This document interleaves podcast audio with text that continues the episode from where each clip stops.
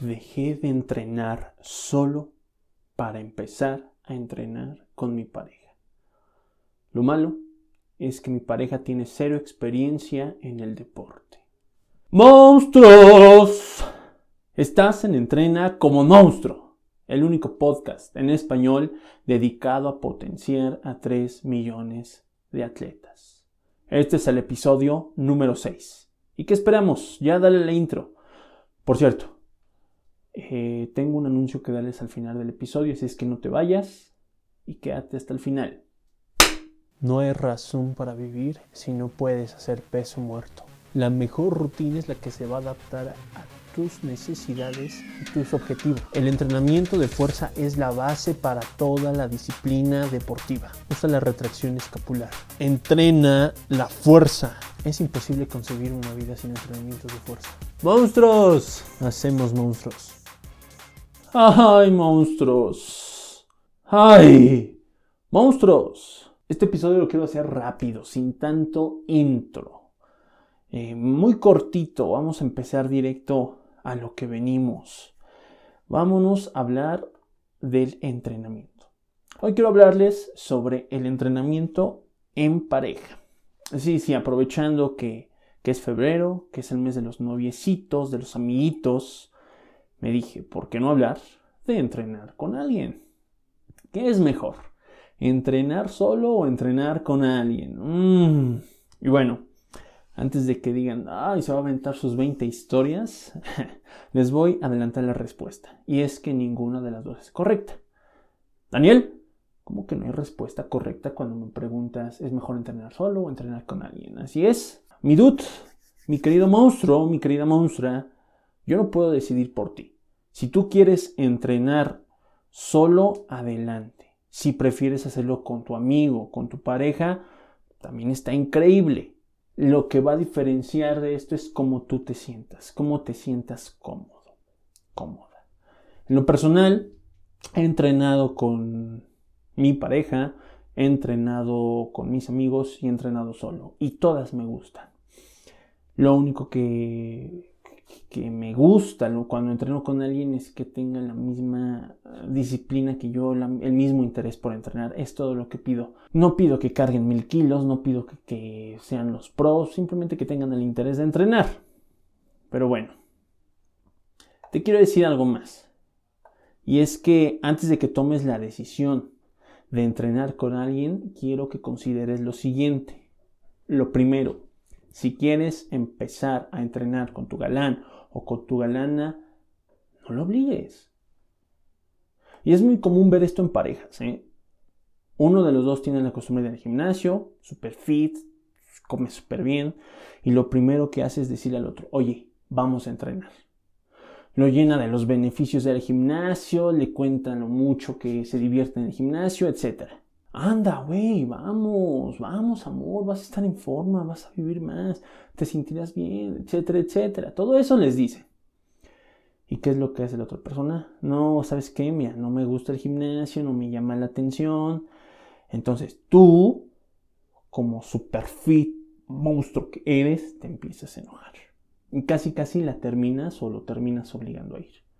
A ver, papacito, mamacita, no hagan eso por el amor de Dios. Si obligan a su pareja a entrenar, a ir al gimnasio, que practique alguna disciplina, simplemente porque ustedes lo hacen, va a terminar odiando el deporte. Y tal vez a ustedes también. Entonces, invítenlas, inviten a su pareja, pero no los obliguen. El segundo aspecto que debes de considerar es que si tú ya tienes experiencia entrenando y tu pareja no, no la pinches obligues a entrenar a la par tuya. Entiende que si tu novio o tu novia aceptaron ir al gym contigo para tener un estilo de vida de mejor, para cumplir cualquier objetivo, eh, no importa el por qué, pero están empezando de cero, no obligues a que la otra persona lleve tu mismo ritmo. Si tú ya eres pro, haces super series de seis ejercicios, mil toneladas cada ejercicio, debes entender que tu pareja no puede hacer lo mismo que tú. Entonces, Tu tarea va a ser ayudarla a empezar de cero. En lo personal, cuando Miguel Ana quiso entrenar conmigo, la traté con un atleta más. Desde hacer el test, preguntarle cuál era su objetivo, por qué quería ir al gimnasio. Eh, algunas veces yo le invité, pero me dijo que no. Después decidió ir y me dijo, oye, vamos a entrenar. Le dije, claro que sí, ¿cómo no? Y bueno, ya saben todo el proceso cuando una persona comienza. Eh, y incluso si tú nos ves entrenando ahora, jamás hago con ella los mismos movimientos. Y mucho menos hago que levante el mismo peso que yo. Entonces nos ven, compartimos el espacio, compartimos el, rato juntos, pero hasta ahí porque tenemos metas y tenemos habilidades diferentes. Entonces, si tú un día nos ves, nos vas a ver eh, yo en el rack de sentadilla y a lo mejor en el, banco haciendo un press. Estamos entrenando juntos, pero no llevamos la misma rutina. El tercer aspecto que debes de tener en cuenta si quieres entrenar con tu pareja es, por favor, por favor, y te lo pido, por favor, no hagan los entrenamientos típicos de YouTube, de TikTok, de Instagram, de parejitas. Por favor, no hagan esos. No sé si ya hayan visto esos entrenamientos que suben con títulos como entrenamiento de piernas grandes en pareja. Lo abres todo animado con tu galán, con tu galana y ves que son sentadillas con las manitas agarradas, están aventando nada más pataditas, o cuando el entrenamiento es de tren superior, ves al tipo colgado en la barra para ser dominadas y la chica igual colgada enfrente a él, pero con las piernas enlazadas a su cintura, o hacen lagartijas con la chica arriba del chavo, o sea, movimientos bien pendejos. Eso es lo que nos está mostrando, movimientos bien estúpidos. Esos movimientos no están chidos para, eh, para hacer. Si tú quieres subir ese videíto, esos movimientos en un videíto, presumiendo que son una pareja fit, que están jugando para pasar el rato, adelante. Pero para incluirlos en una rutina, ya no. Esas son pendejadas. Y lo digo con el nombre, pendejadas.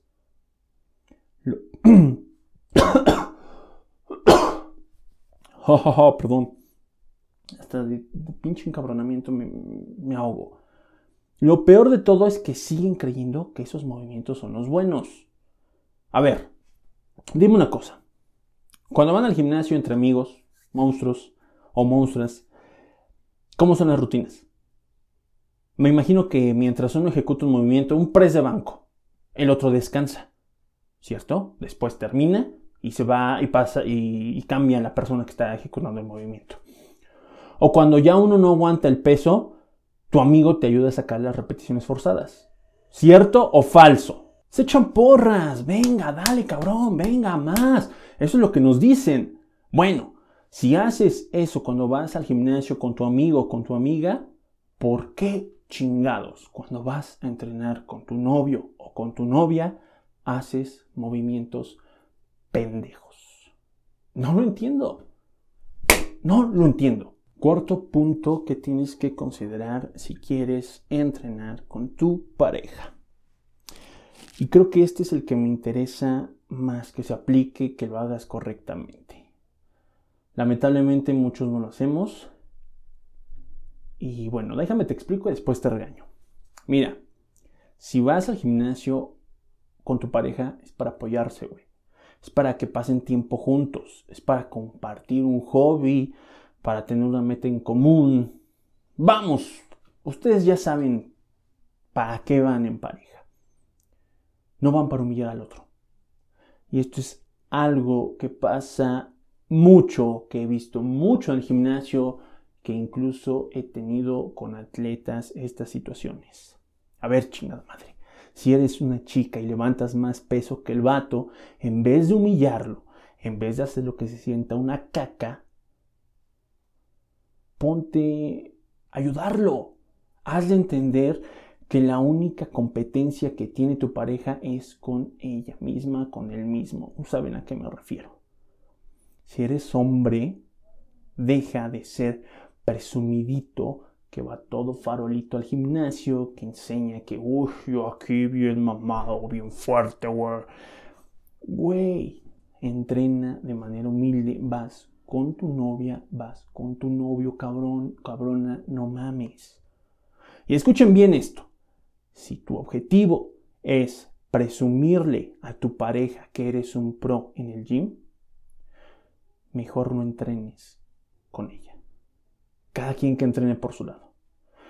Porque en lugar de ayudarle a crecer, lo único que estás haciendo es darle la madre psicológicamente y esa pendejada es la más grande que puedes hacer. Deja tú de hacer los movimientos estupiditos, güey. Hacer eso es lo más pendejo que tú puedes hacer. y así, encabronado, nos vamos a los cinco consejos monstruosos sobre cómo entrenar en pareja. Primer consejo monstruoso. El entrenamiento en pareja debe suceder de manera natural. No obligues al otro que haga lo mismo que tú. Pero sí debes, y escúchame bien, si estás obligado a, persuadir a tu pareja a que lleve una vida sana y en movimiento. Tal vez no que esté en un gimnasio, tal vez no que practique lo mismo que tú, pero sí que se mueva, que encuentre una actividad que le guste, que entrene, que practique algo. Por su salud. Y además van a ser una pareja fit, aunque no entrenen juntos. ¿Qué mejor? Segundo consejo, deben disfrutar la actividad. Vean el entrenamiento como algo nuevo, algo que los ayudará a reforzar la relación y algo que entre ustedes tienen que apoyarse. Esa es la tarea principal de entrenar en pareja, güey. Van para apoyarse, no para presumir. Tercer consejo, no caigan en la estupidez de entrenar con movimientos todos mencitos ahí. Si ambos tienen la misma experiencia y los mismos objetivos, adelante. Son personas que pueden llevar la misma rutina. Si no es así, aún pueden entrenar compartiendo el mismo espacio y llenándose de apoyo en todo momento.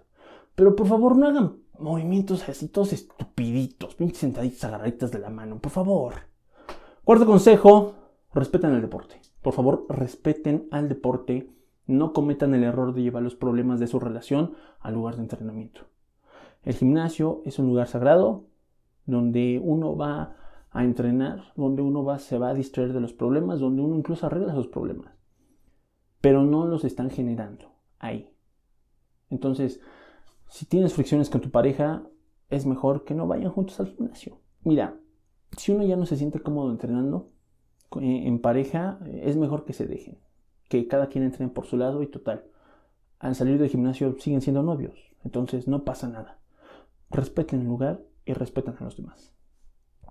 Quinto, consejo monstruoso.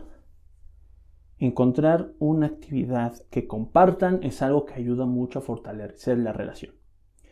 Y si esta actividad es una que les deja más beneficios físicos y estéticos, pues qué mejor. Y ahí está. Monstruos. Ya decidirán ustedes si quieren entrenar con su pareja o solitos, con sus amigos, en grupo, en fin. Ya ustedes deciden. Ahora sí, el anuncio que tengo que darles. Voy a abrir cinco lugares, ojo, solo cinco lugares para cinco parejas que quieran convertir su relación amorosa y deportiva a una relación monstruosa de amor para la sesión de mentorías que voy a estar otorgando. Así que si tu pareja y tú ya van al gimnasio o tienen planes de ir pero aún no se deciden o quieren empezar una vida fitness, este es el momento de hacerlo. Escríbeme en alguna de mis redes y con gusto te platicaré un poquito más. Ojo, solo son 5 lugares. 10 atletas en total formarán parte de los miembros Monster Mind. ¿Qué esperas? Contáctame en cualquiera de mis redes y con gusto te voy a atender. Tengan un propósito en pareja y hagan crecer la relación. Chécate mis redes y escríbeme. Y ahora sí, monstruos. Ya me voy. Ya me voy, pero no sin antes decirles que me sigan en mis redes sociales, YouTube y Facebook como Hacemos Monstruos, Instagram Daniel5HM y TikTok Soy un monstruo 5. ¡Vámonos, monstruos! Por cierto, las parejitas que quieren formar parte de los miembros Monster Mind, ya saben, escríbanme y con gusto los atenderé. Ahora sí, vámonos. Pero recuerden, hay que cargar al mundo en un peso muerto. Hacemos monstruos.